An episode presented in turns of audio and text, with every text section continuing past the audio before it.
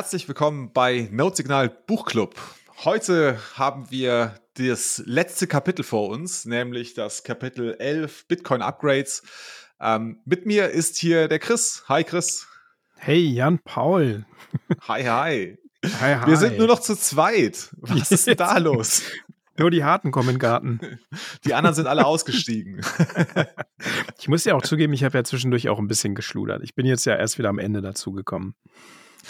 Das ist ja auch okay. Also ich glaube, es war nicht zu erwarten, dass wir alle fünf, alle elf Folgen gemeinsam machen werden. Aber ja. ähm, die Kollegen sind jetzt nicht dabei, weil sie keine Lust mehr auf das Buch haben, sondern äh, ich glaube, Thorsten und Martin nehmen parallel eine Folge auf, ne? wie das halt so bei Notsignal mhm. ist. Wir machen halt zwei Folgen an einem Abend. Ähm, genau, und der, Kol der Kalso hat, hat was, was hat er eigentlich, wie sagt man jetzt, hat, hat er geforkt? ein, ein, einen neuen Block gefunden, um den er sich jetzt kümmern muss. ja, genau. anyway. Was Alright. eigentlich zum Thema hier, ne? ja, genau, genau. Das Thema ist Bitcoin Upgrades und Hardforks genau. und Softforks. Genau.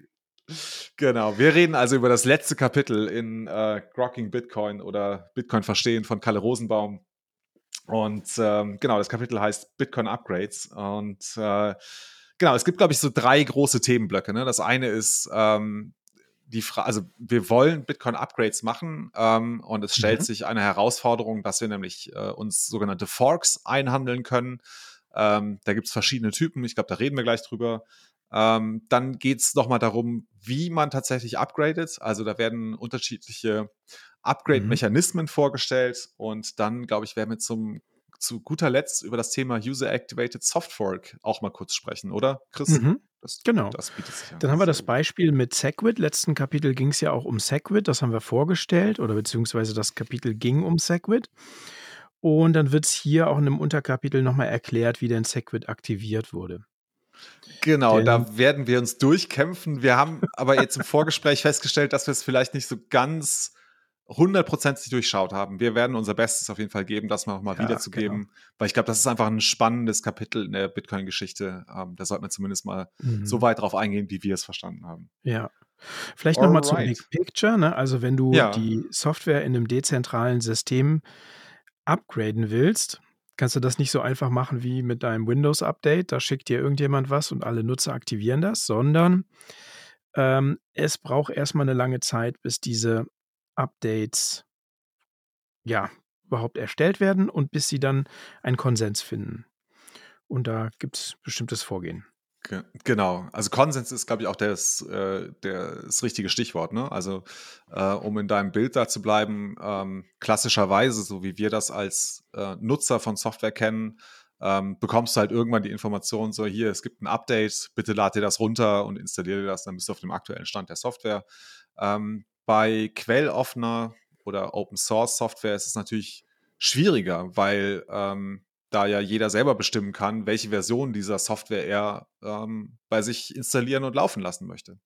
Und ähm, die Herausforderung ist, glaube ich, wenn man ein Upgrade macht, der die Konsensregeln betrifft, ähm, dann müssen halt möglichst viele Nutzer oder am besten sogar alle Nutzer diese Änderungen der Konsensregeln mitgehen. Und das hat halt bestimmte Konsequenzen, die mhm. sich dann äh, Hard- und Softforks nennen. Genau. Ja, sollen wir erstmal ähm, klären, was Hard- und Softforks sind? Das wird ja im genau. Buch auch erstmal angegangen. Genau, ähm, vielleicht ähm, das, die Abbildung 11.1, die war, glaube ich, ganz schön, um mal zu erklären, was irgendwie, ähm, wie sich das darstellt. Was denkst du? Ja, ich würde fast sogar, glaube ich, mit der. Ach, 11.1, genau, ja, genau, hast recht. Das ist sie. Also, genau, also da, da, da sind, ähm, ja, das sind drei Mengen eigentlich, die da dargestellt werden. In der Mitte sind, äh, ist die Menge der bisherigen Regeln. Dann gibt es eine äh, Verengung dieser Regeln, also eine kleinere Menge. Das ist eine Teilmenge der Regel der bisherigen, der Menge der bisherigen Regeln. Und ähm, genau, wenn ich also diese Regeln enger fasse, dann habe ich einen sogenannten Softfork. Ähm, mhm. Genau, und ich glaube, das, das zeigt auch schon, wir gehen da gleich, glaube ich, auch noch mit einem guten Beispiel, glaube ich, drauf ein, oder? Ähm, oder sollen wir ja. es jetzt schon bringen, das Beispiel? Lass es uns jetzt bringen, weil bei mir ist okay. das Beispiel auch noch mal Tabelle 1. Ah, nee, Moment, das eine ist Abbildung 11.1 und das andere ist ah, Tabelle 11.1. Ja, okay, dann, dann, dann nehmen wir uns die Tabelle vor. Das ist nämlich ein plastisches Beispiel. Vielleicht magst du genau. kurz erklären, worum es geht. Jo, da geht es um ein vegetarisches Restaurant. Und das vegetarische Restaurant nimmt jetzt eine Änderung vor in der Speisekarte und es serviert auf einmal nicht vegetarisches Essen. Das heißt, die Regeln werden lockerer und es gibt auch Fleischgerichte. Das bedeutet für die Nutzer, dass, ähm, ja, okay, das Restaurant hat die Regeln gelockert, aber wir machen da nicht mehr mit. Es gibt ein Hardfork. Die Nutzer sagen, okay, sucht euch neue Nutzer, wir bleiben bei unserem vegetarischen genau. Lebensstil. Genau, also die Vegetarier äh, ja, können das Restaurant nicht mehr nutzen, ne? weil es mhm. nicht vegetarische Optionen anbietet. Ja, das ist, glaube ich, das Beispiel. Wobei ich mich gefragt habe, ähm, die Ausweitung des Menüs dieser, oder der Speisekarte dieses Restaurants, ne? Ähm, es ist ja entweder, ich habe vegetarische Gerichte plus Fleischgerichte oder ich habe nur noch nicht vegetarische Gerichte oder Fleischgerichte. Was ist mit der, mit der, also klar, die letztere Variante, wenn ich nur noch Fleischgerichte anbiete, dann verliere ich natürlich alle vorherigen Nutzer. Dann muss ich quasi von neu anfangen und mir eine neue mhm. äh, Besuchergruppe aufmachen, die halt eben gerne Fleisch essen möchte. Ähm, genau, und bei einer, bei einer Mischvariante können die Vegetarier teilweise immer noch da essen. Sie essen nur nicht die, äh, die Fleischgerichte, die nicht vegetarischen Gerichte. Ja, du hast, du hast recht. Also wenn, wenn du so denkst, ich würde das hier wörtlich nehmen. Ne? Also er schreibt hier, vegetarisches Restaurant serviert, Punkt, Punkt, Punkt, nicht vegetarisches Essen. Mhm. Akzeptieren ja. die Gäste das? Nein. Fork-Typ? Ja. Hard Fork. Jetzt gibt es einen zweiten Fall, das kannst du ja mal erklären, Jan Paul. Genau. Ähm, das vegetarische Restaurant könnte sich jetzt dazu entscheiden, auf seiner Speisekarte nur noch vegane Speisen anzubieten. Dann ist die Frage, akzeptieren die Gäste das? Ja klar, weil also vegane Gerichte sind eigentlich auch vegetarische Gerichte. Das können also die Nutzer oder die Gäste weiterhin essen. Der Fork-Typ ist dann der Soft Fork. Und ähm, genau, die, die Erklärung ist halt, die, die Regeln wurden halt ein bisschen enger gefasst, mhm. aber die Vegetarier sind immer noch innerhalb des geltenden Regelkreises. Ne? Also, oder für die ist es immer noch der geltende Regelkreis. Genau, ja. Ja. Ja. Und es gibt ähm, bei dem, ja, was ist denn eine Fork überhaupt? Eine Gabel. okay, also das heißt eine Gabelung. Es gibt dann in der, und wenn man das auf Blockchains bezieht, dann gibt es in der Blockchain eine Gabelung. Es gibt also zwei parallele Chains auf einmal. Genau, also bei einer Reden wir jetzt über eine Hardfork oder Softfork oder überhaupt über eine über einen Fork? Überhaupt eine, ich wollte das Wort Fork, ne? Hier, er führt das ja genau. auch nochmal auf. Ne? Was ist ein Chain Split und was ist ein Fork? Ich glaube, er verwendet das Synonym, oder? Das ist ein Chain Split ist ein Fork. Ähm, genau, es kann halt mhm. passieren, dass ähm, wir eine Kette vorfinden, ähm, woraus sich eine zweite Kette gebildet hat, weil halt auf einmal ein Block hinzugefügt wurde, der von nur einem Teil der Nutzer akzeptiert wird. Er enthält halt mhm. halt irgendwie Regeln, die nicht mehr dem alten Konsens entsprechen, aber die irgendwie einem neuen Konsens zu entsprechen scheinen, weil sie irgendwie Nutzer immer noch, immer noch diese, ähm, diesen neuen Block nutzen. Nutzen heißt in diesem Fall, dass sie weitere Blöcke auf diesem ähm, Block, der nicht nach den alten Konsensregeln spielt, aufbauen und gleichzeitig aber ähm, sich eine Kette bildet, wo äh, nach weiterhin nach alten Konsensregeln, also aufbauend auf dem letzten gültigen Block nach den alten Konsensregeln eine weitere Kette entwickelt, sodass wir halt zwei Ketten haben, ähm, prinzipiell. Also die eine, die durchgehend auf den alten Konsensregeln beruht und eine neue Kette, wo ein Block eingefügt wurde oder abgeleitet wurde, der neue Konsensregeln enthält, aber auf dem weiterhin aufgebaut wird. So mhm. halten wir halt eine Gabelung, so halten wir zwei Ketten. Genau. Ich glaube, mhm. das ist glaube, so können wir das stehen lassen, was eine Fork eigentlich ist.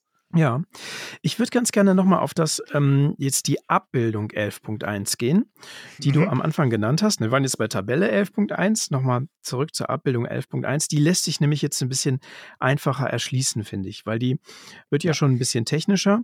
Also du hast eine große Ellipse oder einen großen Kreis und in diesem großen Kreis sind zwei kleine nochmal drin. Mhm. Und der mittlere Kreis sind die bisherigen Regeln. Also die. Genau. Vielleicht können wir das Beispiel dazu nehmen, das er da geschrieben hat. Ne? Also genau. Der, der mittlere Kreis, die bisherigen Regeln, sagt halt, okay, wir haben ein Blockgewicht von 4 Millionen Gewichtseinheiten. Das hatten ja. wir im letzten Kapitel, falls das jemand nochmal interessiert, im Segwit-Kapitel wurde dieses Thema Gewichtseinheiten auch besprochen. Genau, das sind die bisherigen Regeln. So, und dann gibt es halt engere und lockerere Regeln. So, mhm. die unterscheiden sich halt an dieser Gewichtseinheit. Es gibt also engere Regeln, dass man sagt zum Beispiel, die, Block, äh, die Gewichtseinheit soll unter zwei Millionen liegen. Ähm, das ist immer noch enthalten innerhalb der Regel der bisher geltenden vier mhm. Millionen Gewichtseinheiten. Aber man kann sich auch den, den, den Fork vorstellen, dass ähm, Blöcke mit einem Gewicht von acht Millionen Einheiten zulässig sind. Das wäre eine Ausweitung der Regeln, also lockerere Regeln also da müsste man speziell zustimmen, dass man diese, äh, ne, dass diese Abweichung von den bisherigen Regeln akzeptiert wird. Ja. Genau, das das, äh, also dieser Hard Fork, diese lockereren Regeln mit den 8 Millionen Gewichtseinheiten würden dann eben zu einem ja, Hard Fork führen, die zum mhm. Chain Split. Es gibt sozusagen eine neue Blockchain. Genau. Ja, genau. genau. Das äh, führt ja nachher weiter an dem äh, Beispiel Bitcoin Cash, aber da können wir ja nochmal drauf eingehen, wenn es soweit ist. Vielleicht machen wir nochmal ein, einmal kurz, um es zumindest erwähnt zu haben. Es gibt natürlich auch Änderungen an der Software, die nicht Konsensregeln betreffen. Ähm, ein Beispiel, das äh, hier an dem Buch von Kalle aufgewählt wird, auf, also äh, aufgeführt ist, ist das Beispiel von Compact Blocks. Da ging es, glaube ich, im Grunde darum, dass man bei der Blockpropagation, das heißt also, es wurde ein neuer Block gefunden und ich als Peer habe diesen Block erhalten und möchte dir jetzt, Chris, die Information geben, hey, ich habe hier einen neuen Block gefunden. Dann schicke ich dir nicht mehr den ganzen Block rüber und ähm, nutze nicht irgendwie diese Bandbreite, die dafür notwendig ist, also zum Beispiel ein Megabyte oder nach Segwit ähm, bis zu vier Megabyte, sondern ich sage nur, pass mal auf, hier sind äh, kompakte Informationen und diese kompakten Informationen sind der Blockheader, also ne, der, der, ja, der, der, der Kopf des, eines jeden Blocks und die Transaktions-IDs. Genau, und dann kannst du halt sagen, anhand des Blockheaders, ähm, ach ja, komm mal in den Block, den habe ich schon gehört, den kenne ich, da muss ich, brauche ich keine weiteren mhm. Informationen zu, äh, für. Ähm, wenn ich diesen Block noch nicht kenne, weiß ich aber zumindest anhand der Transaktions-IDs aus meinem Mempool, ah, okay, diese Transaktionen in meinem Mempool sind jetzt in diesem Block enthalten. Und frage dann bei dir nur noch gegebenenfalls ab, falls in meinem Mempool nicht noch nicht Transaktionen drin sind, die in diesem Block drin sind. Und dann schickst du mir, oder äh, andersrum, wir hatten es ja so aufgebaut, dass ich den Block an dich schicke, dann fragst du Chris bei mir, hey, gib mir doch bitte mal diese Transaktionen, die kenne ich nicht, diese Transaktions-IDs kenne ich nicht. Genau, und dann, mhm. ne, also Ziel ist es halt, ähm, weniger Bandbreite zu verbrauchen in der Kommunikation zwischen den einzelnen Peers und Nodes. Ja. Genau, und das, das war so ähm, eine, äh, eine Änderung in der Bitcoin-Software, die aber keine äh, Konsensregeln be betraf. Genau. Da ging es nur darum, wie die, wie die Nodes miteinander die Blöcke kommunizieren. So, ja, ja, okay, da kann man sich drauf um einigen. Bandbreite zu sparen dann. Ja, okay. Ja. Genau. Mhm. Das ist natürlich ähm, ist auch wichtig, das machen wir auch. So Compact Blocks ist, glaube ich, äh, ist, ist sinnvoller, sinnvolles Upgrade gewesen. Aber es gibt natürlich auch ähm, Upgrades, wo wir äh, ja, die Konsensregel ändern. Ähm, wollen wir im Detail über Hard- und Softforks sprechen? Tja, also jetzt kommt ja das Kapitel mit den Hard Forks und das sind sehr, sehr viele Grafiken. Ähm, wir haben es im Grunde schon gerade an diesem Beispiel genannt. Ne? Also es geht um die Gewichts-, also hier führt er dieses Beispiel auf, das wir eben genannt haben mit den 800 Millionen Gewichtseinheiten und 400 mhm. Millionen Gewichtseinheiten und was dieser Hard Fork also ich glaube, vielleicht muss man das nochmal sagen. Also er hat, sagt jetzt hier, er spricht von alt, Blocks alt und Blocks neu. Also alt mhm. sind Blocks, die auf den alten Konsensregeln beruhen. Mhm. Und neu sind Blocks, die auf den neuen Konsensregeln berufen, beruhen. Und im Gegensatz dazu gibt es noch, oder in Verbindung damit gibt es noch Neu-Nodes und Alt-Nodes. Das heißt also Nodes, die nach den neuen Konsensregeln bestätigen und Altnodes, die nach den alten Konsensregeln bestätigen. Und jetzt wird im Grunde dieses Spannungsfeld aufgezogen, was passiert, wenn es neue Blocks gibt. Was machen die alten Nodes? Mhm. Nach einem Hardfork, die bestätigen das nicht mehr. Genau. Und genau. ähm, also neue Blocks, die durch neue Nodes erzeugt werden könnten von Alt-Nodes abgelehnt werden. Das passiert bei einem Hardfork. Mhm. Genau, also bei einem Hardfork genau, können, also alte Nodes akzeptieren halt nicht die Blöcke nach den neuen Regeln. Das, das, das, das können sie einfach nicht. Genau, und das mhm. führt halt ähm, gegebenenfalls zu einem Chain-Split. Weil halt, also wenn alte, also Nodes oder Miner nach alten Regeln halt arbeiten, ähm, können sie halt mit den neuen Blöcken nichts anfangen und bauen auch auf diesen alten, auf den neuen Blöcken keine äh, Chain mehr auf, ne? Die, also genau. weil sie die halt einfach verwerfen. Ja. Und dann kommt, ich springe jetzt mal eine Seite, ähm, und mhm. dann kommt nämlich, das war für mich ähm, relativ einfach zu verstehen, kommt nämlich ja. dieses Beispiel mit Bitcoin Cash. Und da ist das ja genauso passiert. Ne? Also Bitcoin Cash hat eine höhere Blockgröße. Und es gibt jetzt halt neue Nodes, die sagen, okay, wir äh, nehmen jetzt diesen Konsensmechanismus oder diesen Konsensalgorithmus und äh, bestätigen Blocks, die danach, die damit konform sind. Dann hätten, und äh, die alten Nodes machen das nicht, aber theoretisch gäbe es noch alte Blöcke, die in dieses neue Konsens reinpassen. Weil die kleineren dürfen ja nach, nach wie vor da rein. Ne? Also mhm, die großen genau. Blöcke dürfen nicht in die alten Nodes, aber die kleinen die kleinen können in die alte. Können in die neuen. In die, in die neue, ja, pardon, genau. genau. Und dann hat Bitcoin Cash gesagt, also damit es nicht zu so einem, und jetzt kommt, glaube ich, der Begriff, den sollten wir mal bringen, zu so einem Wipeout kommt, ähm, mhm. Also, dass die neue Chain ausgewiped wird von alten Blöcken oder durch die, das Integrieren von alten Blöcken, haben die so einen Schutz gemacht und haben gesagt, in unsere Chain kommen nur noch Blöcke, die größer sind als, was war es, 100 Millionen Bytes. Also ein Megabyte. Ein, ähm, ich glaube, es ist fast richtig, aber nicht ganz. Ähm, okay. Genau, also das, was Bitcoin Cash gemacht hat, ist zu sagen, also sie wollten einen Hardfork, sie wollten eine ähm, größere Blöcke haben. Mhm. Ähm, um halt eben diesen Wipeout äh, zu vermeiden, haben sie gesagt, okay, zu einem bestimmten Zeitpunkt brauchen wir einen Block, der größer ist als ein Megabyte.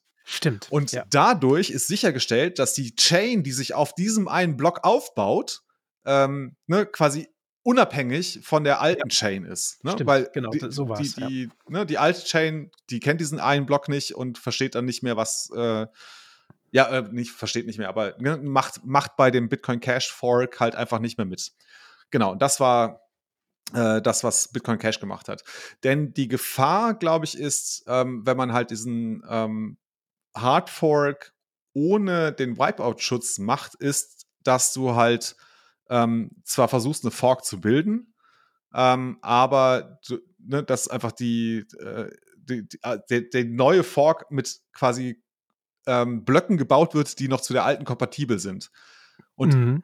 Ne, irgendwann einfach die Miner sagen so, ja, das macht überhaupt keinen Sinn mehr, hier auf dem Hardfork weiterzumachen, so wir wollen auf der alten Chain weiter meinen und dann ist halt äh, der, der Fork ist halt dann tot, wenn da keiner mehr ist, kein, also wenn es keine Blöcke mehr gibt oder wenn es keine User mehr gibt ich glaube, so ganz richtig war es jetzt nicht, wie ich es dargestellt habe. Aber entscheidend hier an der Stelle war, also ne, der, der Hardfork von Bitcoin Cash hat darüber funktioniert, dass man gesagt hat, zu einem bestimmten Block brauchen wir einen Block, der größer ist als ein Megabyte, weil er dann nicht mehr den alten Konsensregeln entspricht. Und darauf bauen wir eine neue Chain und sind halt damit vor einem Wipeout geschützt.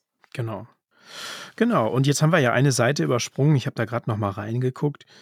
Ähm, da sind eine Menge Grafiken. Ich glaube aber, dass wir da nicht also, da gibt es jetzt werden von verschiedene Szenarien dargestellt, was passieren kann. Ich glaube, das ist gar nicht jetzt für uns so wichtig. Für uns ist jetzt noch mal eher wichtiger zu verstehen, was ist wirklich ein Hardfork? Genau. Was machen alte Nodes und neue Nodes mit alten und neuen Blöcken? Und wie kann sich zum Beispiel jetzt diese Hardfork-Kette davor schützen, dass sie nachher aus alten Blöcken besteht? Oder aus dem ich, äh, also ich glaube, im ersten Schritt ist das erstmal nicht so wichtig. Ich glaube, im ersten Schritt ist es nur wichtig festzustellen, dass ein Hardfork eine Lockerung der Regeln darstellt. Mhm. Ähm, also zum Beispiel die Vergrößerung des maximalen, der maximalen Blockgröße oder des Blockgewichts ähm, ist ein Hardfork. Und dadurch wird ein vor diesem Hardfork invalider Block, also ein Block, der vorher irgendwie, ähm, weiß nicht, äh, äh, zwei Millionen Gewichtseinheiten hatte, wobei nur eine Million Gewichtseinheiten zulässig waren, war halt ungültig. Und mit dem Hardfork wird halt der zwei Millionen ähm, Gewichtseinheiten schwere neue Block halt gültig. Das ist ein Hardfork. Mhm. Softfork dagegen strafft die Regeln. Ähm, also Segwit zum Beispiel war ein Softfork. Mhm. Ähm, und der sagt nur, dass ein ähm, früher vielleicht mal valider Block heute invalide würde. Das ist, glaube ich, das ist, glaube ich, die Unterscheidung zwischen Hard und Soft Forks. So, soweit klar? Mm, das verstehe ich noch nicht, nee. Äh, also es, bei einem Soft Fork könnte es, könntest du in der Chain, nee, könntest du Blöcke ähm, erstellen, die früher gültig gewesen wären, ne? weil sie halt den alten Regeln entsprechend äh, entsprachen. Aber heute sind sie nicht mehr gültig. Während bei einem Hard Fork ein Block der früheren Regeln entsprach, aufgrund der Ausweitung des Regelraumes ja, immer ja. noch gültig ist. Ne? Stimmt. Ja, genau. genau. Aber die neuen genau. Blöcke, die nach den neuen Regeln, nach den Hardfork-Regeln funktionieren, die sind halt für den, die alte Chain nicht mehr gültig. Sind, also dieser Block wäre früher nicht valide gewesen. Mhm, genau. Genau. Ja. Und umgekehrt, ähm, eines, hier steht es ja, eine Softfork ist eine Änderung an den Konsensregeln, bei der neue Blocks, also neue Blöcke, von den alten Nodes akzeptiert werden, im Gegensatz zum Hardfork. Mhm, genau aber Blöcke, die alt waren, nicht mehr in die neuen Regeln passen, wie du es gerade gesagt hast. Genau, genau, genau. Also früher mal möglicherweise valide Blöcke sind halt heute nicht mehr valide, weil wir halt die Regeln, den Regel, die möglichen Regeln verkleinert haben. Genau, also die, ähm, die sozusagen das Essen aus dem vegetarischen Restaurant passt nicht mehr in Genau. In die ins, ins Vegane. Genau, genau, genau, genau, richtig, genau. Also im vegetarischen Res Restaurant könntest du noch ein Ei serviert bekommen, ja, aber im veganen Restaurant nicht mehr. Ja. Dennoch ja? ist es die gleiche Kette noch. Also es, die, die Kette ist nicht ge, wie soll man sagen? Du hast keinen Split, du hast keinen Hardfork. Äh, genau, also ja, das Ergebnis ist, du hast kein Hardfork. Genau. Ich überlege jetzt, ich versuche das jetzt gerade auf das ähm, Restaurantbeispiel umzumünzen. Also, weiß nicht, ähm, Tofu, das es halt heute im ähm, veganen Restaurant gibt, wäre auch im, früher im vegetarischen Restaurant durchgegangen. Das wäre auf der Speisekarte als vegetarisches Gericht durchgegangen. Mhm. Ne? Also, ja. Ja. Alright wollen wir es dabei belassen, erstmal mit Hard- und Softforks. Ich, ich glaube, wir haben es zu Genüge durchgespielt. Ich glaube ja. Ja, hier steht es ja. nochmal in einfachen Sätzen, aber ich glaube, wir haben es wir gut durchgespielt. Ja, äh, jetzt ist er auch schon so bei Segwit, ne? Beziehungsweise, hm. nee, ja. Nee, und, ja, also ich glaube, das ganze Thema Transaction Replay und Replay Protection, das würde ich gerne auslassen. Ähm, ich glaube, das ist nicht so wichtig. Das ist dann, ich glaube, nur für geforkte Chains ist es relevant. Ah, lassen wir das. Aber äh, jetzt kommt der wirklich interessante Teil, nämlich ähm, wie wir tatsächlich upgraden in, ähm, in Bitcoin. Genau. Ähm, ja. Äh, ne, also wir hatten ja gesagt, so die, die größte Sorge ist halt einfach, ähm, wenn, auch wenn wir ein Software machen, dass trotzdem die Blockchain sich aufspaltet. Also dass es trotzdem einen Fork gibt. Das ist so die. Ha haben wir das geklärt schon? Dass es auch bei einem Softfork zu einer äh, äh, zum Chainsplit kommen kann. Eigentlich ist es, glaube ich, klar, oder? Doch, natürlich, weil ähm, also Miner, die oder ja, Miner und Nodes, die nach alten Regeln spielen, ähm, akzeptieren ja noch Blöcke, die nach alten Regeln ähm, gefunden werden. Mhm. Ne, das heißt, es besteht die Gefahr, dass ähm, trotz eines Softforks ähm, die User, also Miner, Nutzer von der Bitcoin-Software, ähm, mehrheitlich sagen so, nee, aber wir wollen halt weiter nach alten Regeln spielen und wir erlauben, ich weiß nicht, keine Ahnung, wir erlauben auch Non-Segwit-Blöcke oder sowas. Weißt du, worauf ich hinaus will? Mhm, mh.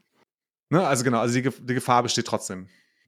Ich glaube, das Resultat ist einfach, dass, ähm, da steht ja auch hier, ne, dass die Softworks durchzuziehen, sowas wie Segwit oder Taproot, eben sehr, sehr lange und gut geplant sein muss mit genau, möglichst genau, viel Konsens erreicht wird und es nicht zu dem Chainsplit kommt.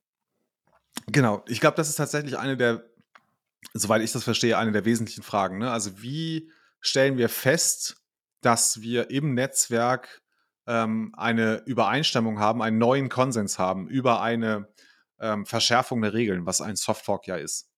Mhm. Ne? Das, genau, das müssen wir sicherstellen. Genau. Und da gibt es halt verschiedene ähm, Mechanismen. So, der erste, der hier fest vor, vorgestellt wird, ist ähm, BIP16, also die Signalisierung über die Coinbase.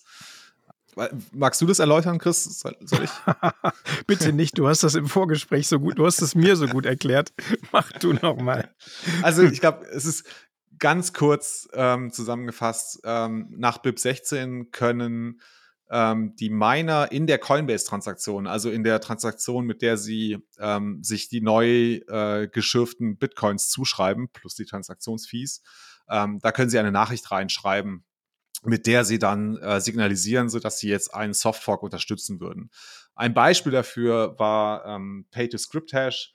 Ähm, da haben die Miner halt in die, äh, in die Coinbase-Transaktion einen Text reingeschrieben, also P2SH und damit war halt mhm. signalisiert, dass sie das unterstützen würden. Und dann hat man halt, nachdem irgendwie, weiß nicht, 55 Prozent, glaube ich, äh, genau, das signalisiert haben, hat man gesagt, okay, dann ist halt Pay-to-Script-Hash ähm, ähm, aktiviert. Das hat auch ganz gut funktioniert. So, ist so früh schon, ne? 2012. Genau, genau. Mhm. Ja, und dann gibt es noch eine andere Möglichkeit zu signalisieren. Ähm, warum ist man dann eigentlich da von, von dieser ähm, Coinbase-Signalisierung weggegangen? Ähm, das ist eine gute Frage. Da bin ich mir nicht sicher, ob ich die beantworten kann. Liegt das vielleicht daran, dass am Anfang die Nodes gleich den Minern waren? Das, das glaube ich nicht. Ich glaube eher, dass es ein Problem ist. Also, die Coinbase-Transaktion ist ja ein frei beschreib, also beziehungsweise das, das Feld, das sie dafür nutzen, um halt das zu signalisieren, ist ja ein frei beschreibbares Feld. Jetzt kann halt sowas auftreten, wie dass die Miner äh, sich verschreiben. Sie schreiben halt nicht irgendwie P2SH, sondern P2SG. Mhm. Blöder Fehler halt. Ne? Sowas. Das ist, ich glaube, eine unwahrscheinlich, aber es ist eine Möglichkeit. Das zweite ist, was machst du, wenn die Miner ähm, unterschiedliche Vorstellungen davon haben, was sie signalisieren wollen? Dann schreiben halt die einen, die wollen Pay-to-Script-Hash und schreiben P2SH. Andere wollen auch Pay-to-Script-Hash, schreiben aber nur PSH. Andere schreiben, ja, wir haben uns darauf geeinigt, es ist ja nur PS. Ne? So, ähm, so dass es halt nicht eindeutig genug ist. Ähm, also beziehungsweise es ist schwierig, eindeutig festzustellen, dass wirklich eine äh, Mehrheit der Miner hier das Richtige signalisiert. Ne? So stelle ich mir zumindest das vor. Ähm, ich glaube, das wird klarer, wenn wir dem entgegenstellen, dass, weiß ich, welches BIP ist das? BIP 34? Nee. nee Hier äh, mit den äh, Versionsnummern? Genau, mit den Versionsnummern. Was ich, da steht jetzt gar kein BIP dabei. Ist ja egal. Auf jeden Fall, es ist halt auf jeden Fall so, dass wir in dem Block-Header, da hatten wir ja kurz drüber gesprochen, ne, da sind irgendwie, da ist in dem Block-Header ist die Block-ID des vorherigen Blocks drin, der Merkle-Root, ähm, der Timestamp, die Nonce mhm. des Targets und so. Und es gibt noch ein Feld, ähm, nämlich ganz vorne die sogenannte Version, das sind vier Bytes. Und diese ähm, könnte man auch nutzen. Das heißt, wir haben am Anfang zum Beispiel, oder das war so, wir hatten am Anfang die Version 1 und jetzt könnte man hingehen und sagen, also liebe Miner, wenn ihr ein, das folgende Softfork haben wollt, ne, nennen wir es Softfork X, ähm, dann schreibt bitte in die Blöcke vorne Version 2 rein und daran können wir dann erkennen, dass ihr das unterstützt. Genau, das war die Idee, glaube ich, also Signalisierung durch ähm, höhere Blockversionsnummern. Ah, hier mhm. steht es, 34, 36 und 65. Ja. Scheint irgendwie eine Kombination aus mehreren BIPs gewesen zu sein. Genau. Hat den Vorteil, dass es einfacher ist, als äh, irgendwelche Textsachen reinzuschreiben und eindeutiger, hat aber auch einen Nachteil. Genau, also hat äh, so einen Nachteil, ähm, den auch, glaube ich, schon ähm, das äh, BIP 16, also Signalisierung in der Coinbase-Transaktion hatte, dass du nämlich immer nur ein Upgrade eigentlich durchführen kannst. Ähm, denn wenn es jetzt irgendwie zwei Upgrades parallel gibt und man sagen würde, so Upgrade, also Versionsnummer 2 ist für Upgrade Nummer X und ähm, Versionsnummer 3 ist für Upgrade Nummer Y, ähm, dann ist nicht ganz klar zu unterscheiden, wenn jetzt ein Miner signalisieren möchte, dass er 2 und 3 unterstützt, welche Versionsnummer soll er denn jetzt nehmen? Nimmt er 3 mhm. und signalisiert damit 2 und 3 oder signalisiert er mit 3, dass er nur 3 unterstützt, aber nicht 2? Genau, also das ist, glaube ich, eine so eine Herausforderung gewesen, was machen wir, wenn wir mehrere Upgrades gleichzeitig durchführen wollen. Das ist auf jeden Fall ein Nachteil bei dieser ja, Erhöhung der Versionsnummer eines Blocks. Genau, da nimmt man sich jetzt, äh, macht man sich zunutze, dass man, ah, wie, wie viel ist es nochmal? Vier Byte? vier, vier Byte, genau, es sind vier, vier Byte. Byte ne? Genau, 32 Bit, also mal 8, ne? 32 Bit. Und dass man sich diese größere Anzahl an verfügbaren Signalen zunutze macht. Ja, und gleichzeitig eben verschieden signalisieren kann äh, für verschiedene Updates. Genau. Dass man sagt, genau. okay, also, Update 1 setze ich das Byte auf äh, 1 und dann an der, äh, was weiß ich, an der, wo sind 29 Versionsbits gibt es hier, ne? Genau. Und dass man da an diesen verschiedenen Versionsbits sagen kann, entweder 0 oder 1 für verschiedene Updates. Genau, genau, so läuft das dann. Ne? Also diese, ähm, es läuft eigentlich an derselben Stelle ab im, äh, im Header einer, ähm, äh, eines Blocks, ne? da wo die Version steht. Ähm, man macht sich aber zunutze, dass halt da in der äh, Bit-Schreibweise 32 ähm, Bit sind. Ähm, mhm. Die ersten drei sind aus irgendeinem Grund, das habe ich nicht verstanden, sind reserviert. Das ist immer, ich glaube, 001.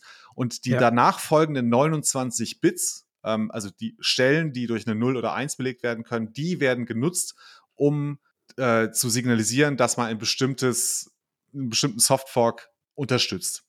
Wie du mhm. gesagt hast, ne, da kann man zum Beispiel sagen, an BIP, also an dem ersten Bit, keine Ahnung, wollen wir das BIP 155, was auch immer das ist, ne, wollen wir das, das wollen wir signalisieren. Und wenn der Miner sagt, okay, hier ist, ähm, also ich habe an dem ersten Bit eine 1, dann signalisiere ich meinen Support für BIP 155.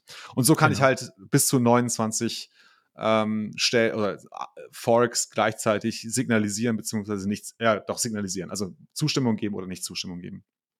Genau, das ist, glaube ich, BIP 9 in aller Kürze.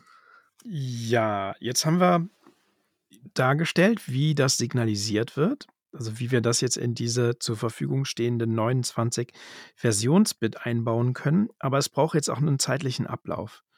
Und der ist auch nicht einfach random, sondern der ist vorgegeben.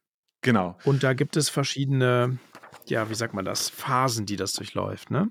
Das ist die genau, Abbildung genau. 1122. Zustandsübergänge geschehen alle 2016 Blocks. Äh, zufälligerweise sind 2016 Blocks die, das Readjustment für das Difficulty. Die, genau, die Retargeting-Periode. Retargeting, ne? Also nach, ja. genau, nach 2016 Blöcken wird zurückgeschaut, ähm, wie äh, schnell oder langsam wurden die Blöcke gefunden und entsprechend wird die Schwierigkeit angepasst. Genau, also es gibt halt so ein Statusmodell, glaube ich, in, in Bitcoin ne, mit abfolgenden Status. Ähm, fängt halt an, du definierst halt irgendwie einen Startzeitpunkt, ähm, mhm. dann wird gestartet, dann gibt es ein Login, Active, Failed. Also gibt es mehrere Phasen oder Status, die so ein, ja, so ein Änderungsproposal durchlaufen kann. Ich glaube, das Wichtige ist hier mitzunehmen, dass man halt definiert hat, okay, wir schauen innerhalb einer Retargeting-Periode, also innerhalb dieser 2016 Blöcke, wie viele Blöcke enthalten ein Pro- oder Kontrasignal für genau.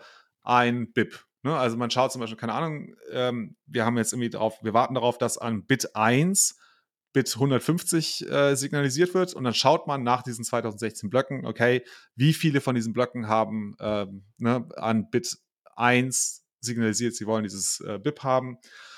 Und die Regel ist, wenn 95% der Blöcke das signalisieren, dann gilt es als sogenannt locked in. Also dann ist es mhm. quasi, äh, quasi entschieden, okay, wir haben genug Miner, glaube ich, in dem Fall. Ja, Miner, die das, die sagen, okay, nicht, nee, nicht Miner, also es gibt genug Blöcke, die das signalisieren. So. Mhm. Und dann wird es aktiviert. Genau, wobei ich mir hier vorher auch angestrichen habe, ne, dass die Höhe der Hashrate wichtig ist. Also, ähm, dass es eine bestimmte Schwelle überschreiten muss, aber wenn das Blöcke sind, die also wenn man das in den Blöcken findet, sind die ja gemeint. Dann ist das ja korreliert das ja mit der Hashrate, oder? Ne, mit der Hashrate. Ja, ich bin nicht ganz sicher, worauf du hinaus willst. Äh, was war deine Frage nochmal? Also wir haben ja gesagt, es gibt so und so viel, es muss bis zu einem so und so einem Zeitpunkt so und so viele Blöcke geben, die äh, dieses Signal gegeben haben. Ich habe mir jetzt aber vorher, zwei Seiten vorher angestrichen, dass nicht nur die Blöcke selbst, sondern auch die Hashrate dabei wichtig ist. Okay. Das ist unter Abbildung 11.19. Warte bis mindestens 750 der letzten 1000 Blocks eine Versionsnummer von mindestens zwei haben. Wenn diese Schwelle erreicht ist, haben die Neuminer wahrscheinlich ungefähr 75 Prozent der Hashrate. Ich glaube, da geht es nur um den, um den Startzeitpunkt, oder? Ja, aber es geht ja auch darum, dass du für diesen Fork mehr Hashrate hast. Also, dass das die stärkere Kette ist. Oder wird. Wir müssen jetzt ein bisschen aufpassen. Ich glaube, wir sind jetzt nochmal zurückgesprungen, ne? Von Ja, ja, äh, BIP 9 auf, genau, Signalisierung durch erhöhte Blockversionsnummern. Genau, ich bin zurückgesprungen. Wenn ich jetzt deine Frage richtig verstanden habe, dann glaube ich, war die Regel unter ähm, dieser zweiten Upgrade, ähm, diesem zweiten Upgrade-Verfahren, nämlich über die Mhm. Versionsnummer, also über diese 4 Mhm. Byte vorne, da war halt eine der Regeln, also dass 75 Prozent der Blöcke ähm, ent- die entsprechende Versionsnummer haben müssen. Also wir haben uns jetzt gesagt, wir sind auf Version 1. Ähm, wollen wir Version 2 haben? Version 2 bedeutet XY, also ist Mhm. irgendein Softfork. Und sobald 75 Prozent der Miner ähm, ne, Blöcke gemeint haben und signalisiert haben, so, okay, wir wollen Version 2 haben oder dieses, diesen Softfork haben. Genau, also dann kann ich mir jetzt sagen, okay, bin ich mir halt sicher, 75 Prozent der Hashrate ist auf jeden Fall, Mhm. unterstützt diesen Genau. Softfork und dann, genau, können, können wir weitermachen. Oder können wir das aktivieren? Ja. Ja, meine Frage war eben, ne, also ob es mit der Hashrate korreliert und ob das wichtig ist, damit du sicher sein kannst, dass die Chain, die dann aufgrund des neuen Konsens entsteht, tatsächlich die schwerere Kette ist. Also ich glaube, die Schwierigkeit ist, ähm, eine ähm, Grenze oder ja doch, also die Anzahl der Blöcke festzulegen, innerhalb derer du weißt, dass ähm, wirklich also repräsentativ ähm, die Hashrate äh, dargestellt ist. Denn Mhm. wenn du eine kurze Periode hast von, sagen wir mal, nur 100 Blöcken, das ist nicht mal ein Tag in Bitcoin, ähm, dann kann es ja sein, einfach durch puren Zufall, dass da jetzt nicht genau die Hashrate abgebildet ist. Ne? Findet halt zufällig irgendwie ne, ein Miner, der zwar nur 5% hat, aber er findet 15% der Blöcke. Das kann ja passieren. Ähm, und die, die Idee ist, je größer die Anzahl dieser Blöcke ist, also ob es jetzt 1000 oder 2016 Blöcke ist, desto ähm, repräsentativer ist es, ähm, ist das Ergebnis der Signalisierung darüber, was die Hashrate im Gesamtnetzwerk eigentlich will. Also wenn ich jetzt, keine Ahnung, wenn ich sage, ich mache das über 4032 Blöcke, also über zwei Mhm. Retargeting-Perioden, dann ist es also sehr, sehr wahrscheinlich, dass das ein genaues Abbild äh, darlegt aller Miner im Netzwerk. Ne? Also Ja. wenn ich sage, keine Ahnung, das sind jetzt 90 Prozent oder wirklich 70 Prozent. Das ist halt genauer, als wenn ich nur 100 Blöcke mir anschaue. Genau, und also das ist der Zusammenhang mit der Hash- Hashrate, glaube ich. Ne? Also Genau, den je, wollte läng- ich haben. je größer, genau, je größer die Periode ist, innerhalb derer die du halt die Signalisierung anstrebst, desto präziser ist die Darstellung, die Abbildung der Hashrate, wie sie verteilt ist im Netzwerk. Ne? Also ein Miner mit irgendwie 10% hat halt wirklich dann auch 10% der Blöcke wahrscheinlich gefunden und äh, ne, repräsentiert eben 10% der Hashrate. Mhm. Mhm. Okay, jetzt habe ich es. Danke. Gut, dann. Genau. Also wir haben diese verschiedenen Phasen, die wir durchlaufen in den 2016 Blöcken und oder diese Zustandsübergänge. Ja, sollen wir mal Segwit angucken? ja, sehr gerne. Ähm, also, äh, ja. wer, wer es noch nicht gemerkt hat, wir schwimmen auch jetzt schon. Äh, ne, es ist schon echt sehr schwer für uns, äh, das korrekt darzustellen. Aber jetzt mit, ähm, genau, also jetzt geht es um ein Beispiel, wie BIP9 ähm, verwendet wurde, nämlich zum Deployment von Segwit. Mhm. Ähm, und wir haben uns vorgenommen, dass wir versuchen werden, das darzustellen, weil es einfach ein wichtiger Teil der Bitcoin-Historie ist, wie dieses ähm, Segwit, ne, auch unter Block Size Wars äh, bekannt, wie das abgelaufen ist eigentlich. Und darum geht es jetzt, äh, glaube ich, genau. Also, wo wollen wir anfangen? Direkt bei, bei äh, Segwit, oder? Da, damit geht's Ja. los. Genau, genau, okay. geht's los. Genau. Ja. Also wir hatten ja im letzten Kapitel besprochen, dass es ähm, den Vorschlag gab, eben die sogenannten Witnessdaten aus den Transaktionsdaten rauszunehmen, ähm, ne, was halt einfach effizienter wäre und halt auch ein paar Probleme, wie zum Beispiel die sogenannte Transaktionsumformbarkeit gelöst hätte. Genau, also das war das Ziel. Einige Probleme, die äh, bestanden bis 2017, ähm, die auszu, auszuheben äh, wie sagt man das? Ähm, auszu, ist wahrscheinlich nicht der richtige Ansatz gewesen, aber irgendwie diese Probleme zu lösen. Mhm. Ähm, und genau, dazu gab es ähm, Segregated Witness ähm, oder auch das BIP 141. Das ist also das Gleiche. Ne? BIP 141 ist eben Segwit. Und das hieß, ähm, dass man an dem Bit 1 signalisieren soll, ob man Segwit unterstützt oder nicht. Ja, das haben die hier steht das, ne? Die Nutzer haben das schnell übernommen, aber die Miner waren sich nicht waren nicht happy damit. Die wollten das nicht übernehmen oder sehr zögerlich. Naja, also zumindest die Signalisierung war halt sehr schwach. Ne? Also es gab nur 30 mhm. Prozent der Blöcke, die halt signalisiert haben, so ja, wir wollen, ähm, wir wollen Segwit haben. Und wir wissen ja, oder beziehungsweise das müssen wir vielleicht nochmal dazu sagen, ich weiß nicht, ob wir es schon gesagt haben, bei BIP9 ist es so, dass wir ähm, eben diese, doch, wir haben es gesagt, diese Retargeting-Periode, nämlich diese 2016 Blöcke nehmen und sagen, wenn innerhalb dieser 2016 Blöcke 95 Prozent ähm, Segwit signalisieren würden, ähm, dann wird es aktiviert. Bei 30 Prozent der Blöcke oder der Miner, die das signalisieren, sind wir natürlich weit weg äh, von der Aktivierung. So, das ist der Zustand, den wir gerade haben. Mhm. Genau. Dann gibt es noch das Problem, dass ähm, ein weiteres Proposal im Raum steht auf einmal, nämlich äh, das Segwit 2x Proposal. Ähm, das darin bestand, zu sagen, okay, wir akzeptieren Segwit, aber wir wollen auch eine Vergrößerung oder beziehungsweise eine Verdoppelung der Blockgröße. Also einen mhm. Hardfork mit dazu haben. Genau. Dann stand auf einmal Segwit 2x im Raum. Und ähm, es war wohl absehbar, ich weiß, ich habe nicht genau verstanden, wie das funktioniert hat, aber es war wohl absehbar, dass die Miner Segwit 2x unterstützt haben. Was ich auch aus einer Miner-Perspektive nachvollziehen kann, weil sie natürlich in ähm, größeren Blöcken mit mehr Transaktionen, mehr Transaktionsfees genau. vielleicht erhalten können, ne? unter der Voraussetzung, dass die Blöcke halt voll sind. Genau, also insofern kann ich das schon nachvollziehen, dass die, dass die Miner Segwit 2x durchaus bereit waren, das zu signalisieren. Achso, vielleicht nochmal ganz kurz.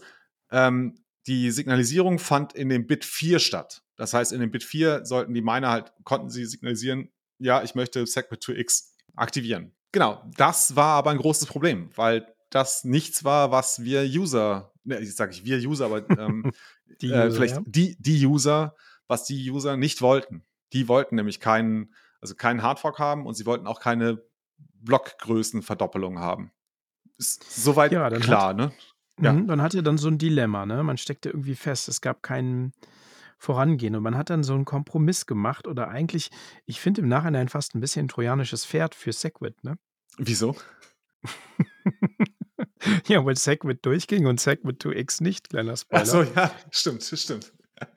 ähm, ja, aber vielleicht nochmal, äh, ich glaube, bevor wir darauf eingehen, ähm, gab es ja noch dieses BIP 148. Ähm, das ist auch nochmal ganz interessant, weil das ähm, ja mit dem Begriff des User-Activated Soft Fork ähm, einhergeht. Und äh, mhm. äh, BIP 148 war halt der relativ einfache Vorschlag zu sagen, also wir Nutzer akzeptieren keine Blöcke, die nicht Segwit äh, signalisieren. Das heißt, alle äh, Blöcke, die nicht Segwit äh, signalisieren, nehmen wir als User auf unseren Full Nodes nicht als Blöcke an. Das heißt, wir bauen da keine Kette drauf auf. Mhm.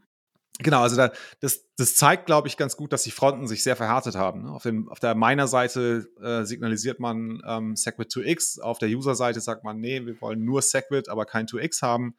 Ähm, genau, und das ist eine Konfrontation im Moment. Mhm. Und, und die ja. gilt es dann zu lösen. Und da war die, der Vorschlag BIP 91. genau, das BIP 91. Da muss ich, glaube ich, vorweg sagen, das habe ich auch nicht mehr so ganz verstanden, wie es ähm, tatsächlich zu einer Aktivierung von Segwit und ähm, der Nichtaktivierung von 2x geführt hat. Aber ähm, soweit wir das jetzt verstanden haben, ist es so, dass das BIP 91 gesagt hat, ähm, bitte signalisiert an Bit 4, also an der vierten Stelle, ähm, mhm. äh, dass ihr ähm, Segwit ak ähm, akzeptieren wollt. Hat aber gleichzeitig, also das BIP 91 bestand zum einen daraus, ähm, dass man halt an äh, Bit 4 eben ähm, Segwit signalisieren sollte, aber gleichzeitig forderte, nahm es halt die Forderung aus BIP 148 auf, nur noch Blöcke zu akzeptieren, die ähm, an Bit 1 Segwit wirklich signalisiert haben, also das eigentliche Segwit ähm, genommen haben. Da ist es uns jetzt nicht ganz klar, warum das dazu geführt hat, aber also ein Teil der Erklärung ist wohl, dass ähm, das BIP 91 eben darauf verzichtet hat zu sagen, okay, wir wollen, wir nehmen eine Periode von 2016 Blöcken, also eine Art Retargeting-Periode, sondern nehmen nur 336 Blöcke, um das zu messen. Also mhm. nur ein Sechstel von einer Retargeting-Periode. Und Viert ein Sechstel. Nee, Sechstel, genau. Sechstel richtig. Ein ja. Sechstel. Ja. Genau. Und ich, das, das muss ich jetzt sagen, das ist jetzt wirklich eine Vermutung von mir. Ich glaube, dass die, ähm, die Miner natürlich, oder nicht natürlich, aber vielleicht gedacht haben, okay, wenn ich jetzt an Bit 4 äh, signalisiere, ne, dass ich, ähm, also dass ich eben dieses BIP 91 da unterstütze, dann bekomme ich auch 2x irgendwann. Der Trick war aber, dadurch, dass wir diese kürzere ähm, äh, ja, Messperiode hatten von nur 336 Blöcken, dass halt sehr schnell auf einmal Segwit, also äh, das äh, BIP 141 aktiviert war. Weil, weil also es ging, mhm. der, der BIP 91 hat gesagt, wir nehmen nur 336 Blöcke und wenn innerhalb dieser 336 Blöcke 80 Prozent der Miner genau. ähm, das signalisieren, dann schalten wir um auf Segwit. So, und das war halt dann, ne, also die Miner wollten das, die haben sehr schnell, also relativ schnell, nach drei äh, Perioden A336 Blöcken, haben sie es bereits signalisiert, dass sie Segwit äh, akzeptieren wollen. Und es gab dann nur noch Blöcke, die Segwit-kompatibel waren, also die äh, quasi an, an der Bit-1-Stelle Segwit signalisiert haben, was halt automatisch dazu geführt hat, dass in der nächsten Retargeting-Periode alle Blöcke ähm, Segwit signalisiert haben und somit auch Segwit aktiviert wurde. Mhm. Soweit habe ich es verstanden. Ja, die, die, die Schwelle wurde runtergesetzt, ne? die Akzeptanzschwelle von 95% auf 80%. Du hast es ja gerade gesagt, ne? aber das war nochmal eine Vereinfachung. Nicht nur die, die Zeit, die 2016 Blöcke auf 336, ja. sondern eben von 95 auf 80% runter. Äh, äh, da spielen halt genau zwei Dinge äh, äh, miteinander, die ich noch nicht so ganz auseinanderhalten kann, weil ich glaube, es ist tatsächlich so, also zeitlich gesehen, auf der Zeitschiene, war die Aktivierung von Segwit war bereits begonnen. Also BIP 141 war bereits begonnen. Er hatte gesagt, okay, ab jetzt schauen wir uns alle 2016 Blöcke an, wie die Zustimmung zu Segwit ist. Danach kam BIP 91, also später kam BIP 91, das halt äh, ne, mhm. an Bit 4 eben gesagt hat, okay, ihr könnt hier signalisieren, dass ihr Segwit wollt, aber das gilt nur für Blöcke, die halt an Bit 1 Segwit signalisiert haben ne, so, so, also so, so, wie ich das verstehe, haben wir halt also in kurzer Zeit durch diese ne, kurzen, durch diese kurze Periode von 336 Blöcken äh, quasi signalisiert, dass wir BIP 91 akzeptieren. Die Folge von BIP 91 war, dass alle Miner oder alle Blöcke auf einmal signalisiert haben, hey, es gibt Segwit. Und das war halt immer innerhalb noch dieser mhm. Periode, dass äh, abgefragt wurde, ob wir Segwit aktivieren, aktivieren wollen. Und auf einmal hatten wir eine Periode, da waren 100% aller Blöcke signalisierten Segwit. Und damit war es quasi eingeloggt. Und das war das halt genau. das Prozedere. So, das war BIP 9. BIP 9 hat gesagt, so, wenn innerhalb von 2016 Blöcken 95% ähm, der, der, der Blöcke das signalisieren, dann ist es eingeloggt. So, dann aktivieren wir das. Punkt. So stelle ich mir das gerade vor ich, ich glaube, ich habe noch viele Fragen drumherum, aber so weit habe ich es, glaube ich, kapiert. Hm. Also es, wir haben jetzt ja eben auch im Vorgespräch versucht, das hier irgendwie richtig auseinander zu dividieren. Das ist nicht so ganz einfach. Ich glaube, das liegt auch daran, dass das Buch sehr nah dran an diesem ganzen Geschehen ist. Also dass das hm. Big Picture vielleicht noch gar nicht so richtig klar war.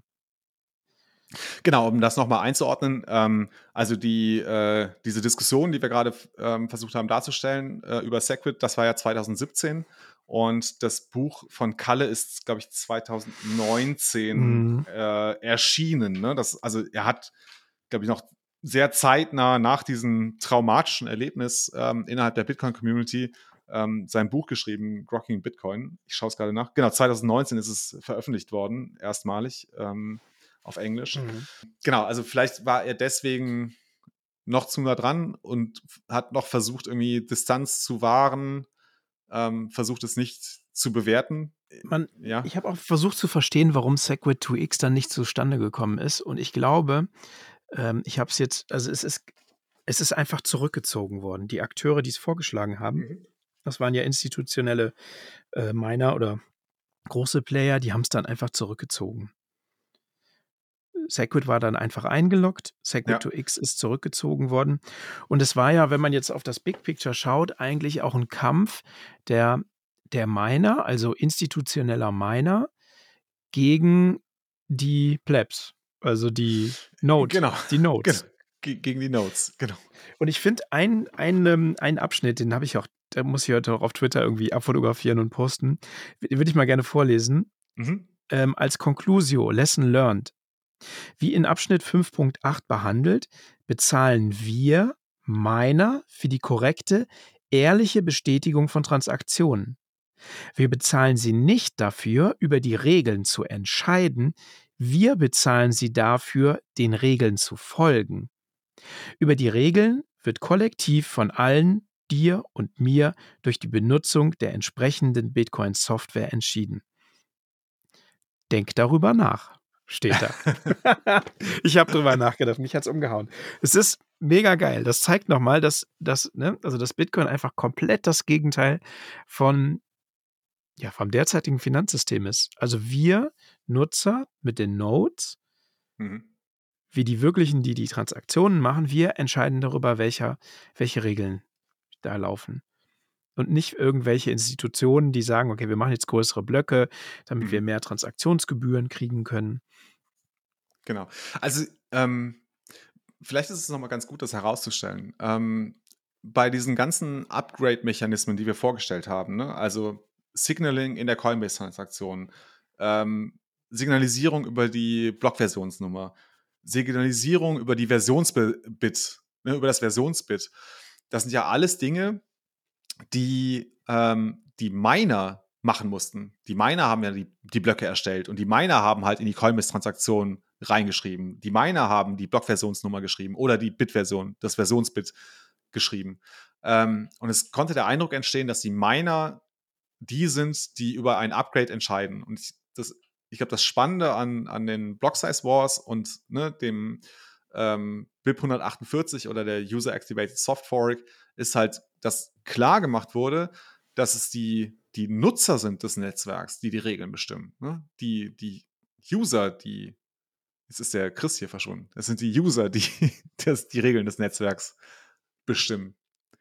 Ja.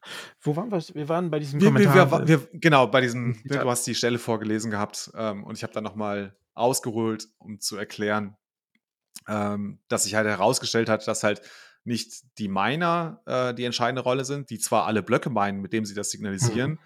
ähm, sondern dass es halt die User sind, die eigentlich die, die wirkliche Macht ähm, in diesem Spiel äh, sind. Ne? Dass die halt signalisieren, dass die halt ja sagen können, was die Regeln sind. Und das finde das, das bringt das ähm, Zitat, das du gerade eben vorgelesen hast, ähm, bringt das auch sehr gut rüber. Ne? Also es sind ähm, wir, die wir über die Regeln entscheiden und die, wir verpflichten die Miner dazu, den Regeln zu folgen. So rum mhm. ist es. Ne? Es ist nicht die, die, die Miner, die die Regeln entscheiden und wir haben denen zu folgen, sondern es ist genau umgedreht. Ja. Ja. Es gibt ja vielleicht noch, um ganz kurz zu schweifen, ihr habt äh, ja eine super Folge gemacht mit dem Joe Martin über Bitcoin-Updates. Ich weiß nicht, Thorsten war es auf jeden Fall. Ich, ich war auch dabei, ja. Du warst auch dabei. Die fand ich mega gut. Also können wir vielleicht nochmal die Shownotes stecken mhm. ähm, über Bitcoin-Updates und dass man sehr vorsichtig sein muss und dass wir eben, ja, die Nodes mhm. diejenigen sind, die die Regeln machen. Genau, das war die Folge Bitcoin ist keine Demokratie. Ähm, also ein, genau. ein sehr provokativer Titel, aber ich ähm, finde es genau richtig. Ne? Es ist halt eben keine Mehrheitsentscheidung in irgendeiner Form. Also es ist nicht irgendwie die Mehrheit der Hashrate und auch nicht die Mehrheit der User, sondern es ist halt ein Konsens aller Teilnehmer in diesem Netzwerk, wenn wir, also idealerweise finden wir einen Konsens, wenn wir ein Upgrade ähm, äh, in Bitcoin durchführen wollen. Das, das, das ist das Ziel. Mhm. Ja, dann kommt jetzt als letzter, als letztes noch dieses, wird so ein bisschen erklärt, was User-Activated Soft Forks sind. Mhm. Sollen wir da noch kurz drauf eingehen? Also, ja, ich, ich weiß nicht, ob wir das jetzt noch wirklich vertiefen können. Mhm. Ähm, ich, ich, also gerne, wenn du äh, mir was erzählen magst über User-Activated Softfox, bin ich sehr gespannt. Ja, also hier wird ja Segwit auch als User-Activated Softwalk dargestellt. Mhm. Und ja, so richtig was Neues kann ich dir nicht erzählen. Mhm. Ich, ich glaube, es ist auch, also ich glaube, wir haben das mit dem ähm, Beispiel von äh, Segregated Witness ähm, eigentlich auch schon ganz gut aufgezeigt. Ne? Also es ist halt, äh, also dieses, dieses, äh, äh, dieser Abschnitt in dem Kapitel, ähm, wo Kalle das nochmal genauer beschreibt, ähm, glaub, bringt, glaube ich, nicht mehr viel Neues, was wir jetzt nicht schon verstanden haben ähm, aus unserer Rekapitulation der Block Size Wars. Ne? Also Mhm. Dass es halt ne, klar ist, dass nicht die Miner das entscheiden können, ähm, welches, welchen, welche Chain wir jetzt weiterverfolgen wollen, wollen, welches Upgrade wir machen wollen, sondern es halt eben die User sind. Ja, ja, hier steht es auch nochmal zusammengefasst. Bei einer User-Activated Soft Fork fangen die User ab einem bestimmten Tag oder einem bestimmten Block-Height an, die neuen Regeln anzuwenden. Yo! Jo, ich glaube, wir sind durch das Kapitel, haben uns durchge durchgehangelt, oder? Also ich, ich fand es jetzt gar nicht so schlimm, was wir äh, veranstaltet haben. Ich glaube, wir haben es äh, doch ganz gut hinbekommen. Ne? Also einmal äh, zu zeigen, also warum es geht. Äh, es geht halt eben darum, wie können wir die Bitcoin-Software ähm, upgraden. Ähm, mhm. Mussten damit anfangen, dass es halt das, die Gefahr gibt, dass sich ein Fork bildet. Fork bildet sich halt, wenn wir die Konsensregeln ändern. Es gibt natürlich Upgrades, die ähm, nicht die Konsensregeln betreffen, zum Beispiel Compact Blocks. Ähm, mhm. Aber genau. ähm, sobald sie halt Konsensregeln betreffen, ähm, gibt es halt zwei Möglichkeiten, Hard und Soft Forks. Genau, und äh, Hard Forks sind äh, problematisch, weil wir äh, ne, das Risiko besteht, dass du halt einen Teil der Nutzer äh, verlierst. Ähm, auch Soft Forks sind nicht einfach, haben wir jetzt auch gesehen. Genau, und haben halt dann über die verschiedenen Upgrade-Mechanismen gesprochen. Ähm, also was es historisch gegeben hat das, jetzt muss man sagen, ich glaube, das Buch äh, ist ja 2019, also es ist 2019 erschienen. Ähm, ich, ich glaube, da bin ich mir aber nicht hundertprozentig sicher, dass sowas wie Speedy Trial, das, was wir ähm, bei Taproot genutzt mhm. haben, dass das doch nochmal was anderes war als die von uns besprochenen drei äh, Upgrade-Methoden oder Mechanismen. Ähm, also das, das geht sicherlich noch weiter das Thema. Ich ist es in dem Buch von Kalle auch noch mal kurz angedeutet, dass es auch ein BIP geben soll, dass eben diese User-Activated Soft Forks halt in BIP-Form gießt. Ähm, ich habe kurz vor der Aufnahme noch mal kurz geschaut, ob ich dazu was finde, äh, ob ich dazu ein entsprechendes BIP finde, aber ich bin nicht fündig geworden oder es ist mir nicht klar, ob ich das, äh, ob es tatsächlich sowas gibt. Also ich habe es hier nicht gesehen. Speedy Trial wird irgendwie nicht. Nee, da, also in dem Buch ist es definitiv nicht drin. Nee. Genau, da, da, ist es nicht drin. Mhm. Ähm, genau. Ich bin mir auch nicht sicher, äh, wie jetzt genau äh, Speedy Trial ähm, zu bewerten ist. Kann ich dir nicht so sagen, weiß ich nicht. Nee, lassen mhm. wir es auch. Also äh, Ziel war jetzt äh, auch erstmal das Buch zu lesen und zu verstehen und äh, die Grundmechanismen von Bitcoin ähm, zu verstehen und nachzuvollziehen. Ja, ja, ich gucke gerade, ähm, was ist wirklich das letzte Kapitel, ne? Es kommen jetzt hier noch so Übungen über den mhm. mit dem Client, das User Interface, aber es kommt kein wirkliches Kapitel mehr, ne? Nee, nee nicht wirklich. Nee, wir genau. haben gerade wirklich das, das, Buch zu Ende gelesen. ja, wir haben das Buch.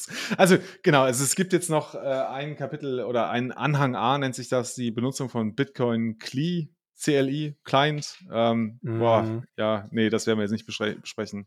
Das lassen wir einfach weg. Ist ja auch nur Dann noch der Anhang. Also, ja, ja, jetzt kommen, werden die Fragen noch beantwortet. Ne? Die, es gab ja immer so Übungsaufgaben, die wir jetzt ja gar ja. nicht besprochen haben im Podcast. Die werden noch beantwortet. Webressourcen, also Quellen und der Index. Ja, cool. Chris? Sollen wir spoilern, wir dass wir noch eine Folge machen zu Grocking Bitcoin? Ähm, ja, also wir können gerne spoilern, dass wir noch eine Folge äh, machen. Wir werden das Ganze nochmal abrunden und abschließen, aber ich glaube, ich würde die Zuhörer noch ein bisschen auf die, äh, wie sagt man, äh, auf, sagt man auf die Schulter spannen? Ist das, auf die Folter die spannen. Auf die Folter, auf die Schulter spannen. Auf die Folter spannen, genau. Nicht verraten, ähm, mit wem wir darüber sprechen werden. Ähm, aber genau. genau, wir sind da schon verabredet. Jo, wir sind verabredet. Ja, wir sind verabredet, genau. Ähm, ich glaube, das wird auch nochmal schön. Also, das wird dann äh, nochmal so ein, ein Rückblick, glaube ich, äh, auf äh, ja, unsere Erfahrung mit dem Buch sein. Ihr dürft gespannt sein, was da noch kommt. Mensch. Jan Paul, ich bin froh, dass wir es durchgeschafft haben durch das Kapitel. Yes. ich, es alleine also, nicht hinbekommen. Du, hast da die, du warst der Leistungsträger heute. Danke. Ähm, ich, ich bin ehrlich gesagt, ich bin super froh, dass wir das ganze Buch gelesen haben. Ähm, also es war ja, vielleicht können wir das nochmal jetzt zum Abschluss äh, dieser Serie nochmal kurz erzählen. Es war äh, entstanden aus einer, äh, ja, also nicht Schnapsidee, aber aus so einer spontanen Idee. Wir saßen ähm, mhm. beim Kölner Meetup zusammen. Ich glaube, da warst du genau. auch da, Chris, bei dem Meetup. Ja. Und äh, da habe ich den Martin kennengelernt äh, und auch, glaube ich, dich das kennengelernt. Ja, doch. Ich glaube, wir haben uns da an dem Kölner Meetup im Startplatz damals, in diesem Startup-Zentrum, ja. ähm, genau. haben wir uns kennengelernt. Genau. Und ähm, da ist irgendwie die Idee aufgekommen, ach, man müsste doch mal so ein, ne, ein Buch lesen über Bitcoin, nochmal konzentriert und vielleicht einen Buchclub machen und da hat der Martin einfach gesagt, so ja, dann lass uns das doch mal in die Wege leiten. Und äh, dann haben wir rumgefragt und äh, Chris, du warst einer von, also es gab noch zwei, drei weitere äh, ja, Interessenten. Ja, Es gab noch mehrere. Ähm, genau, die es dann aber nicht geschafft haben, irgendwie zur ersten Folge und dann, genau, dann war, war der Kreis gefunden. Ja, dann war es, dann war es, genau, dann war es locked in, genau, dann haben wir es gemacht. Ja. Ähm, nee, finde ich gut. Genau. Also ich habe ja leider ein paar Kapitel verpasst weil ich immer hektisch ich sonntags abends meine Bitcoin-Bibliothek-Folgen fertig gemacht habe. Ähm, ich habe mir vorgenommen, diese Kapitel noch nachzulesen, aber ich, also mir hat das so viel geholfen, dieses Buch zu lesen. Also, also ich, insbesondere das Kapitel über Wallets fand ich mhm. mega gut, wenn du mhm. verstehst, mhm. was HD-Wallets sind, warum du, woher dein Seed Phrase kommt, wie der zustande kommt. Mhm. Ähm, boah, totaler Eye-Opener. Das war ja, das für mich, das, das, das war mein Lieblingskapitel. Das war tatsächlich ein sehr gutes Kapitel. Das hat mich auch äh, nochmal ähm, weitergebracht. Also das nochmal vertieft. Ich glaube, ich hatte so eine grundsätzliche Ahnung schon, was da eigentlich passiert, aber ähm, das hat es tatsächlich nochmal gebracht, ähm, da nochmal tiefer einzusteigen und so ein, ein, grundlegenderes Verständnis sich zu erarbeiten. Mhm. Ja. Proof of Work, das Kapitel fand ich auch super. Da war ich nicht dabei, glaube ich. Aber ähm, war bestimmt ein spannendes Kapitel. bestimmt. Ja. ja. mega gut. Wir haben es geschafft. Yes, ähm, genau. Äh, ich würde mal sagen, das ist nicht das Ende des Buchclubs, oder? Also ich würde ganz gerne noch ähm, ein weiteres Buch lesen. Wir haben noch nicht darüber gesprochen, welches Buch es denn sein könnte, aber ich wäre durchaus äh, bereit, noch mal ein Buch zu lesen. Wie sieht das bei dir aus, ja. Chris? Hättest du noch ja, Interesse, auf jeden das weiterzumachen? Ah, okay. Genau. Ähm, vielleicht mal äh, eine Frage an die Hörer, also die, die uns jetzt nach über einer Stunde ähm, Bitcoin-Upgrades noch zuhören. Ähm, habt ihr vielleicht eine Idee, welches Buch wir ähm, besprechen sollten? Schickt uns doch einen Boost oder äh, schreibt uns bei Telegram oder bei Twitter an, ähm, was ihr denkt, was vielleicht ein interessantes Buch wäre, das wir mal gemeinsam lesen sollten. Ja, gute Idee. Genau. Ja, können wir, können wir mal drüber nachdenken. Alright. Dann jo. beschließen wir äh, ja, diese Episode, ähm, das Buch Bitcoin begreifen. Ähm, es gibt noch mal eine Rekapitulation, wir werden noch mal drüber sprechen, um es wirklich abzuschließen, aber das Buch haben wir durchgelesen. Chris, vielen Dank, dass du dabei warst. Hat ja, Spaß gemacht. Danke an dich. ich würde sagen, ähm, wie immer heißt es, focus on the signal, not on the noise. Macht's gut. Ciao, ciao. Ciao.